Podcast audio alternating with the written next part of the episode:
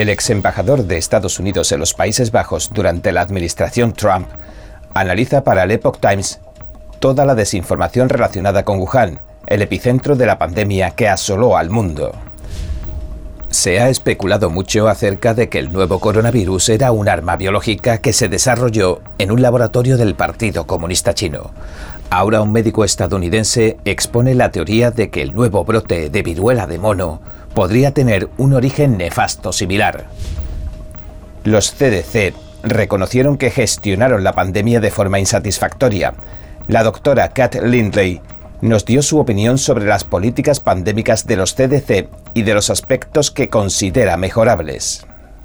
Bienvenidos a En Primera Plana, soy David Rojas. Recuerda que estamos en Telegram, que nos puedes ver en Epoch TV de Epoch Times en español y que si no tienes tiempo, mientras cocinas, conduces o haces la compra, puedes escuchar nuestros audios en varias plataformas de podcast.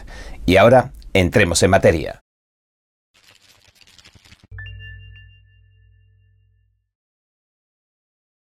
Peter Hoekstra, que sirvió durante 18 años en la Cámara, representando al segundo distrito de Michigan, y como presidente y miembro de rango de su comité de inteligencia, analizó para el Epoch Times toda la desinformación de Wuhan, el epicentro de la pandemia que asoló al mundo. Recordó que en uno de sus correos entrantes, el 24 de enero de 2020, leyó lo siguiente. Mis fuentes han recibido información fiable según la cual la situación de los contagios por coronavirus es muy grave. Son cientos las personas que caen en las calles como moscas tanto de Wuhan como de otras 12 provincias. La información que da el gobierno chino no representa el enorme peligro del nuevo coronavirus. Mis fuentes confirman que el nuevo coronavirus se fugó del Laboratorio Nacional de Bioseguridad de Wuhan, que es un laboratorio de nivel 4 después de que un técnico de laboratorio entrara en contacto con este nuevo coronavirus. Este mensaje que leyó Hoekstra, que sirvió como embajador de Estados Unidos en los Países Bajos durante la administración Trump, procedía de una fuente de inteligencia europea fiable. Trabajaron juntos después de que dejara el Congreso, habían compartido información sobre muchas cuestiones, y como todas las fuentes de inteligencia, su material siempre tenía que ser examinado antes de confirmarse. El correo en cuestión terminaba diciendo lo siguiente. Mis fuentes dicen que las autoridades chinas están encubriendo este incidente que ocurrió dentro del laboratorio. Por lo tanto, es de suma urgencia que entendamos y afrontemos la situación como una amenaza letal, tanto para la seguridad nacional de los Estados Unidos como del resto del mundo. Y durante los dos años siguientes, la fuente europea fiable le enviaría cientos de correos electrónicos más sobre la pandemia de la COVID. Parte de la información no se parecía en nada a la que se informa usualmente y da forma a la opinión pública.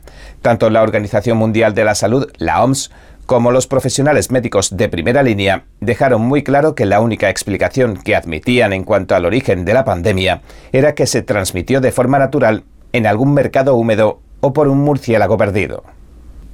Apenas se tuvo en cuenta, de hecho simplemente se desestimó y se ridiculizó, la posibilidad de que el virus hubiera sido fruto de una manipulación científica y que se hubiera liberado o se hubiera filtrado de un laboratorio. Todo esto cambió oficialmente en una serie de acontecimientos sorprendentes. Primero se informó de que el director de la OMS, Tedros Adhanom, creía que la COVID probablemente se había filtrado del laboratorio de Wuhan. La OMS cambió su posición anterior. Además, Jeffrey Sachs, líder de la comisión COVID-19 de la revista médica Lancet, declaró que estaba convencido de que la pandemia comenzó en el laboratorio. Tanto la OMS como la comisión Lancet dieron un giro de 180 grados. Hasta ese momento siempre habían ridiculizado y minimizado la posibilidad de que el virus se hubiera originado y escapado de un laboratorio de Wuhan, China. Pero casi tres años después de que la COVID empezara a devastar el mundo tal y como lo conocíamos, se produce este ups colectivo. Estas dos organizaciones habían estado desde el principio a la vanguardia en la promoción de que el virus se originó de forma natural, pero ya había quienes sospechaban, como la fuente europea indicaba en su correspondencia a finales de 2019 y principios de 2020, que el virus se había escapado del laboratorio de Wuhan, que era mucho más peligroso de lo que los chinos le estaban diciendo al resto del mundo y de que los chinos estaban tratando de encubrirlo rotundamente. Los puntos clave que señaló la fuente de Hoekstra el 24 de enero de 2020 han demostrado ser totalmente exactos, con las admisiones de Tedros y Sachs y las organizaciones que representan, la teoría del origen que ha prevalecido apunta al laboratorio de Wuhan. El virus ha demostrado ser más mortífero de lo que los chinos han dejado entrever y a día de hoy el gobierno del Partido Comunista Chino no ha cooperado con las organizaciones internacionales para contener el virus o determinar su origen exacto. De hecho, China ha hecho justamente lo contrario. En las etapas iniciales, limpió el mercado húmedo de Wuhan, se negó a permitir la entrada de investigadores externos, se negó a compartir información con la comunidad internacional y a medida que el virus cobraba fuerza, siguió dejando que millones de personas volaran desde Wuhan a todos los rincones del planeta, mientras confinaba y bloqueaba a los habitantes de la ciudad. Al mismo tiempo prohibía los vuelos y los desplazamientos nacionales. Durante dos años, la OMS, la Comisión Lancet y otros tantos se han convertido en los títeres de los comunistas chinos. Podría estar acercándose la hora de identificarlos a todos y hacerlos responsables de sus graves errores, dijo Hoekstra. Sus acciones probablemente han costado la vida de millones de personas y hasta ahora han permitido que China no rinda cuenta de sus crímenes. Uno pensaría que la OMS y la revista Lancet tratarían de no hacer más declaraciones ni observaciones sobre la COVID. Pero eso no es lo que ha pasado. Sachs, cuya credibilidad ya está en entredicho, hizo otro pronunciamiento. Afirmó que el virus de la COVID se creó con la ayuda de la biotecnología estadounidense. Así que al principio de la pandemia encubría a los comunistas chinos y más tarde decidió eximirlos de cualquier responsabilidad. En su lugar, señaló con el dedo a Estados Unidos. El Congreso de Estados Unidos debe investigar a fondo el papel y la cooperación del gobierno de Estados Unidos con China en la investigación biotecnológica, incluida la coordinación entre los laboratorios estadounidenses y los laboratorios de todo el mundo dedicados a otros tipos de investigación, al parecer aún más peligrosos. Si, como parece más que probable, los dólares y la información de las investigaciones estadounidenses pueden haber llegado a lugares donde nunca deberían haber estado, es hora de que el pueblo estadounidense exija que se actúe. Más de un millón de estadounidenses han muerto y, sin embargo, el Congreso ha hecho entre poco y nada para determinar los orígenes o la responsabilidad del virus. Aunque el Congreso tenga que examinar qué papel tuvo el gobierno de Estados Unidos, si lo tuvo, en la investigación que condujo al mortal virus, el papel que jugó Estados Unidos es sin duda mucho menor que el del gobierno del Partido Comunista Chino. El régimen comunista chino debe rendir cuentas por la filtración del laboratorio de Wuhan, el encubrimiento, el acaparamiento de suministros médicos vitales, el daño a la economía mundial y sobre todo la muerte de más de 6 millones y medio de personas en todo el mundo.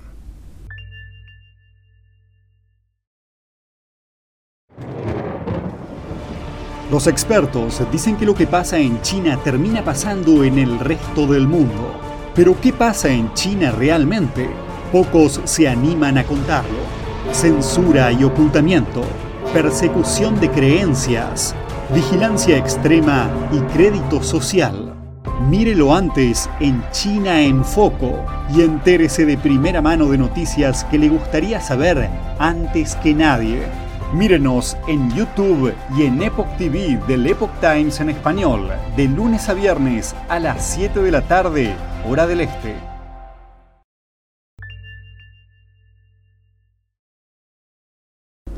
Se ha especulado mucho acerca de que el nuevo coronavirus era un arma biológica que se desarrolló en un laboratorio del Partido Comunista Chino, PCC. Ahora un médico estadounidense expone la teoría de que el nuevo brote de viruela de mono podría tener un origen nefasto similar. El doctor Syed Hidor le dijo al Epoch Times que el brote de viruela del mono parece haberse desarrollado de forma idéntica a cómo se introdujo la COVID-19 en el mundo. Según los Centros para el Control y la Prevención de Enfermedades, o CDC, la enfermedad es algo rara porque la provoca el mismo virus de la viruela que infecta a los monos. Los síntomas de la viruela del mono son similares a los de la viruela, aunque mucho más leves y solo en contadas ocasiones resultan mortales. La viruela de mono no se descubrió hasta 1958. El hallazgo se produjo después de que dos brotes de esta enfermedad, similar a la viruela, infectaran colonias de monos que se retenían para la investigación. Sin embargo, a día de hoy, el origen de la enfermedad sigue siendo desconocido, aunque tanto los roedores como los monos africanos podían albergar el virus e infectar a las personas El primer caso de viruela del mono en humanos no se registró hasta 1970. Antes del brote de 2022, se habían registrado casos de viruela del mono en humanos en varios países de África Central y Occidental, pero casi todos los casos fuera de África estaban relacionados con viajes internacionales. Aproximadamente un año después del brote de la COVID-19, Haider dijo que se enteró de la celebración del evento 201. Este fue un ejercicio de mesa como una especie de simulacro que se realizó algunos meses antes de que el coronavirus comenzara a propagarse. Haider dijo, en realidad, marcó la pauta de cómo tenían que reaccionar los gobiernos de todo el mundo. Siguieron las recomendaciones que se desarrollaron durante el ejercicio de simulación en cuanto a los confinamientos, las mascarillas y a cómo tratar la desinformación en Internet abordaron todos estos temas. Haydor señaló que en marzo de 2021, antes del actual brote de viruela del mono, se celebró otro ejercicio de mesa. Esta vez lo organizó la Iniciativa contra la Amenaza Nuclear y la Conferencia de Seguridad de Múnich. Y esta vez el simulacro trató sobre una extraña variante de la viruela del mono, creada hipotéticamente en un laboratorio. Un grupo terrorista la usaba como un arma y la liberaba al mundo el 15 de mayo de 2022, en el simulacro. Esta hipotética cepa de viruela del mono también se definió como resistente a las vacunas que ya están disponibles para la viruela y que, según Haider, se supone que también funcionan con la viruela del mono. Haider, el doctor, añadió lo siguiente. Lo extraño es que el brote real comenzó uno o dos días después de la fecha prevista en el ejercicio de mesa. El doctor Hidor señaló también que se trataba de una rara variante del virus de la viruela. Dijo lo siguiente. Es una variante inusual. Nunca hemos tenido una variante de la viruela del mono que se propague principalmente entre hombres homosexuales. Hidor siguió diciéndonos que existen otros indicios que le llevan a creer que la cepa actual de la viruela del mono ha sido diseñada, afirmó que el virus de la viruela del mono muta muy lentamente y que el último predecesor conocido de esta variante es tan diferente que no podría haberse producido de forma natural, y agregó que los procesos de la evolución natural no dispusieron del tiempo suficiente para crear la variante que se está propagando ahora. Y aunque no es una prueba ni se considera la proverbial pistola humeante, Hidor dijo que es muy sospechoso y que existe la preocupación de que esto sea también un arma biológica o algún tipo de evento de bioterrorismo que aún se está gestando. Hidor dijo que durante el ejercicio de simulación de la viruela del mono, los investigadores implicados recomendaron que se instituyera el enmascaramiento, el confinamiento obligatorio y que la gente se vacunara. Dijo lo siguiente. Mi mayor preocupación es concienciar a la gente de que esto podría usarse para quitarnos nuestras libertades del mismo modo que se usó la pandemia de la COVID. Y concretó que esto, por supuesto, no significaba que la viruela del mono no pueda hacer daño a algunas personas o que no se trate de un virus real. Especificó lo siguiente. Algunas personas pueden acabar siendo hospitalizadas y algunas podrían acabar muriendo, especialmente si el sistema de atención sanitaria se desborda. Ahora mismo lo que estamos viendo es que el 10% de las personas con viruela del mono han sido hospitalizadas solo por el puro dolor de sus lesiones. Puede durar semanas y pueden necesitar fuertes analgésicos. El mensaje importante que Hidor quiere transmitir a la gente es que las autoridades no deberían insistir en tratar de controlar un brote con medidas que saben que no funcionan. En lugar de realizar confinamientos generalizados de sociedades enteras, es mejor establecer un programa que implique el aislamiento de los casos. Dijo lo siguiente. Eso funciona. Eso es lo que detiene la propagación de la viruela del mono. Es un virus que se mueve muy lentamente, no se propaga tan rápidamente como la COVID. Si se aíslan los casos hasta que dejen de ser sintomáticos, eso es todo lo que hay que hacer. En este punto no hay propagación asintomática o es muy rara. En términos de salud pública, si algo es extremadamente raro, no entra en la ecuación de la salud pública. Como explicó Heider, lo que debería preocupar a la gente de verdad es la vía habitual de transmisión. Aunque sea posible contagiarse por besar a alguien o estar a un centímetro de su cara durante seis horas, eso no es lo que va a hacer avanzar la epidemia. No va a provocar un incendio que se extienda por la sociedad. Lo que va a llevar a una transmisión generalizada es el contacto con las lesiones o el contacto con el líquido que sale de las lesiones. Así que tenemos que educar a la gente para que sepa que si cree que tiene viruela de mono, se aísle y no la contagie a otras personas. Esta es la manera de detener una pandemia. El enmascaramiento es una medida ridícula para la viruela del mono, incluso más ridícula que lo fue para la COVID. Dicho esto, Heather explicó que el brote de viruela del mono puede ser fácilmente reutilizado como una forma de quitarle el control a la gente, especialmente de cara a las elecciones de mitad de mandato para intentar que no vayamos a las urnas o que utilicemos, dijo, el voto por correo en lugar del voto en persona. Y agregó que también podría usarse como un arma económica. Recordó lo siguiente. La COVID acabó convirtiéndose en un arma económica que destruyó las economías de todo el mundo y empobreció a la gente. Destruyó las medianas y pequeñas empresas y concentró la riqueza en la cima. Luego se extendió más allá de la economía hasta la salud de las personas. Como explicó Hedor, la gente acaba muriendo cuando se destruye la economía. El fenómeno se conoce como muertes por desesperación. Según el American Council sobre Ciencia y Salud, las muertes por desesperación se definen como la mortalidad resultante del suicidio, la sobredosis de drogas y las enfermedades hepáticas relacionadas con el alcohol. Todas estas se volvieron cada vez más problemáticas durante el prolongado aislamiento que provocaron los confinamientos de la COVID-19. Las estadísticas muestran que el fácil acceso al alcohol y los opioides, ya sean recetados o obtenidos por medios ilícitos, aumentan las probabilidades de estas muertes. El cardiólogo también señaló como al igual que ocurrió durante la pandemia de la COVID-19, la gente también puede morir en casa de un ataque al corazón o un derrame cerebral simplemente porque tiene demasiado miedo de contraer la viruela del mono como para salir de su casa e ir a un hospital. Heather también señaló que la mayoría de las muertes atribuidas a la COVID-19 eran en realidad personas que murieron con COVID, no de COVID. Según un informe de los CDC, el 95% de los estadounidenses que murieron por la COVID-19 hasta el 7 de agosto de 2022 tenían comorbilidades, otras enfermedades que influyeron en su muerte, como la gripe o la neumonía en un 44,2%, la hipertensión en un 18,2%, diabetes en un 13,6%, Alzheimer y otras demencias en un 10,3% y sepsis en un 11%. Las muertes por infarto de miocardio e incluso una muerte causada por un accidente de moto se codificaron como muertes por COVID-19. Según el Dr. Heather, el número de muertes que deberían haberse evitado durante la pandemia de la COVID y lo que debería evitarse con este brote de viruela del mono es el número de muertes autoinfligidas, es decir, las que causan la mala gestión, los confinamientos y los mandatos innecesarios, que obligan a las personas a vivir en condiciones depresivas de aislamiento. Señaló que la mayoría de la gente no corre el riesgo de contraer la viruela del mono porque se transmite principalmente por vía sexual entre los hombres homosexuales. Hidor también recordó el miedo que vio en los pacientes más jóvenes que, por otra parte, no tenían esencialmente ningún riesgo de contraer la COVID-19. Sin embargo, le preguntaban cuántas mascarillas necesitaban llevar o si un traje de riesgo biológico los mantendría a salvo. Hidor remarcó lo siguiente. El miedo en sí mismo es perjudicial para el sistema inmunitario. Activa los inmunosupresores, lo que en realidad hará que tu cuerpo sea más susceptible a las infecciones y enfermedades.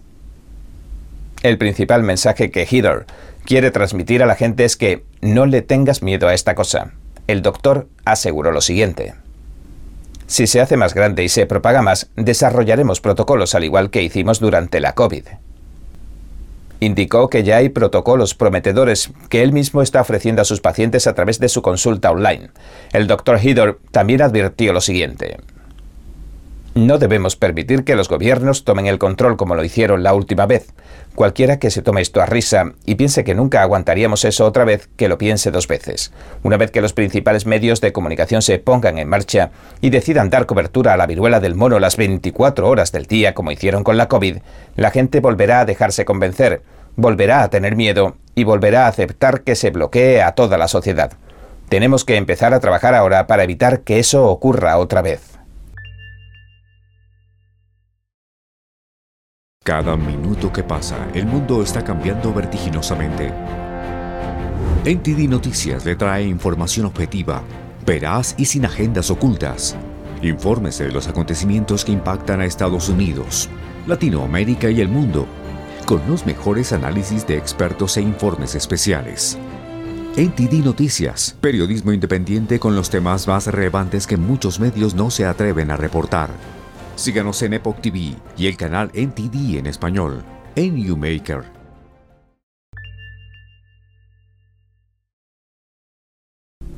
La directora de los CDC admitía hace algunas semanas que la gestión de la pandemia de su agencia resultó ser menos que satisfactoria. Dijo, cito, durante 75 años, tanto los CDC como la salud pública se han estado preparando para la COVID-19. Pero llegado nuestro gran momento, nuestra actuación no cumplió satisfactoriamente con las expectativas.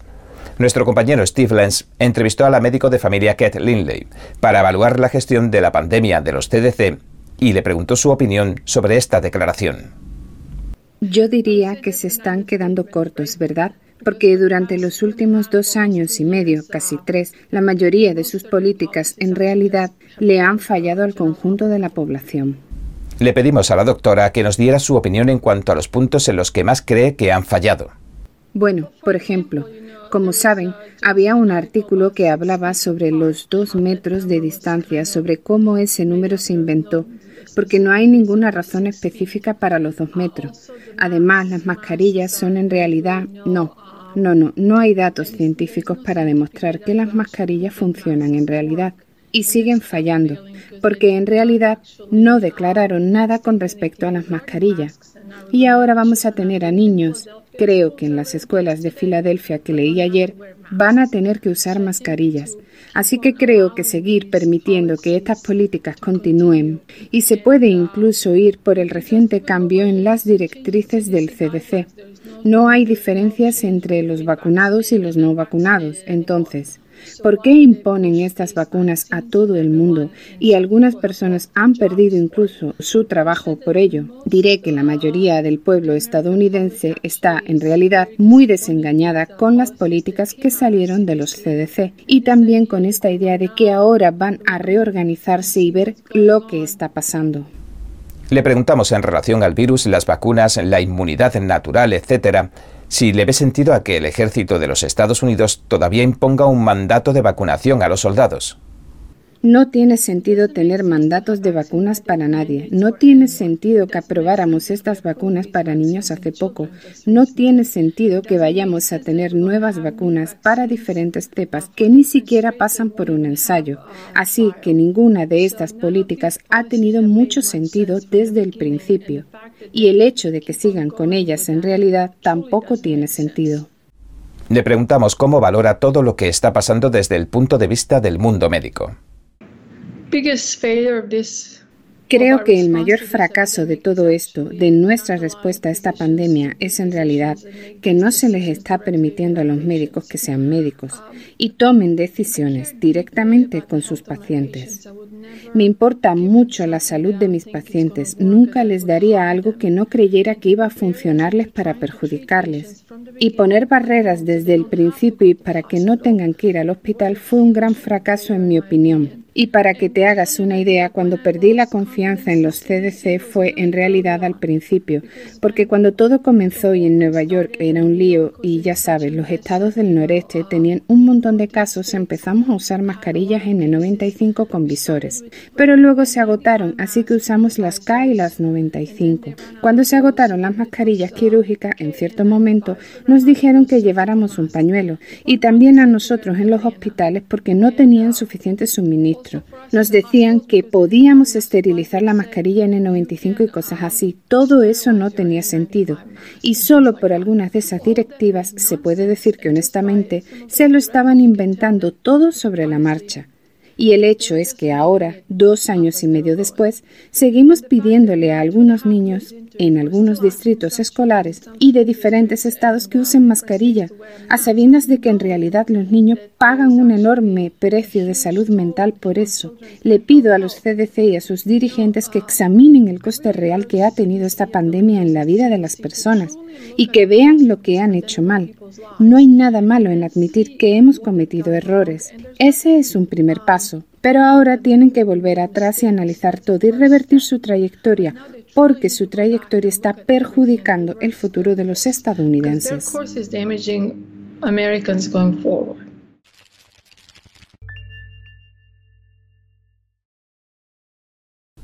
Bien, este ha sido nuestro episodio de hoy. Gracias por sintonizarnos. Si te gusta nuestro programa, por favor, no olvides darle a me gusta, suscribirte y compartir este vídeo con tus amigos y tu familia, porque todo el mundo merece conocer los hechos. Una vez más, Gracias por ver en primera plana. Nos vemos la semana que viene.